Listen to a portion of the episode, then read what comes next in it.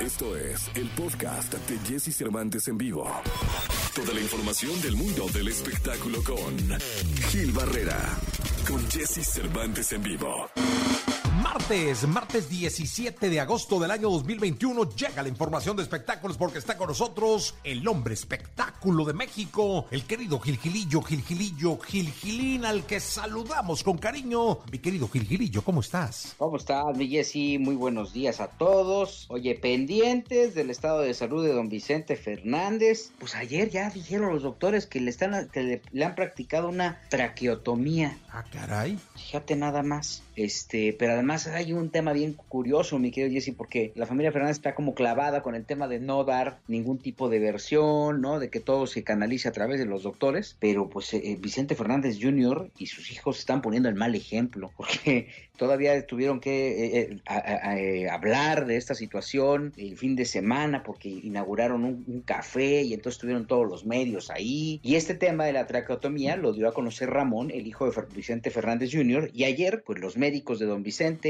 lo han eh, confirmado. Esto fue lo que dijeron. Notificarles que el día de ayer se le realizó una traqueostomía, que es una colocación de un dispositivo en la tráquea, una cirugía que se realizó en forma, en forma oportuna y sin incidentes. Actualmente el señor Vicente Fernández se encuentra sin sedación, está despierto, consciente y obedece comandos e interactúa con su familia. Saber que el respirador que tiene actualmente lo tiene únicamente de soporte. Las respiraciones actualmente son totalmente espontáneas por parte del señor. Su corazón y pulmones están estables al momento sin ninguna eventualidad, sin complicaciones. También cuenta con aporte nutricional, el cual es guiado de acuerdo a las recomendaciones que tiene su organismo. Fíjate, ha pasado 10 días del accidente, mi Jessy. 10 sí. días. Para, para toda la gente que nos está escuchando, mi querido Gigillo, la traqueotomía es un, de alguna manera es un orificio que te hacen en la base del cuello, aquí abajito de la manzanita de los hombres, ¿no? Te abren Ajá. y les ponen una válvula que les permite respirar ahí mucho más sencillo. Sí, sí, sí. Digo, eh, hay que esperar a ver,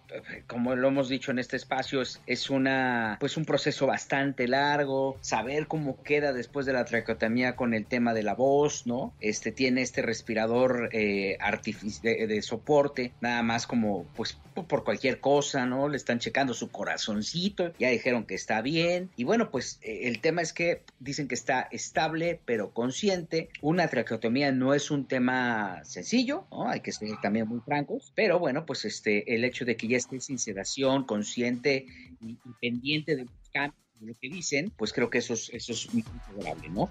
La información la dio a conocer Luis Arturo Gómez, que fue, es el encargado es el encargado de salud del, de, del hospital, es el, encar es el doctor que tiene a cargo a nada más y nada menos que a don Vicente Fernández. Imagínate nada más, mi querido Gilillo, qué compromiso del doctor tener en, su, en sus manos la vida del ídolo de México. Nada más, y es el que está dando como todos los partes médicos, que insisto, o sea, lo más importante es que pues este se homologuen, ¿no? Que no lo diga una, un, que no lo diga un familiar, eso debe ser bien difícil con, eh, coordinarlo, ¿no? Me imagino en el grupo del WhatsApp otra vez ya volviste a decir que lo diga el doctor y no sé qué, ¿no? Y entonces, este, la discutidera debe estar de a peso, pero al final, mira, lo importante es que ahí va, poquito a poco, hay que tomar en consideración la edad del queridísimo Vicente Fernández y vamos a ver, vamos a ver, lo hemos anticipado, él es un roble y espero que, que él, eh, que él, este, pues pueda, pueda salir avante de esta situación. Así, así lo esperamos. Mi querido Gil, te escucharemos en la segunda. Muy buenos días a todos, mi Jessy.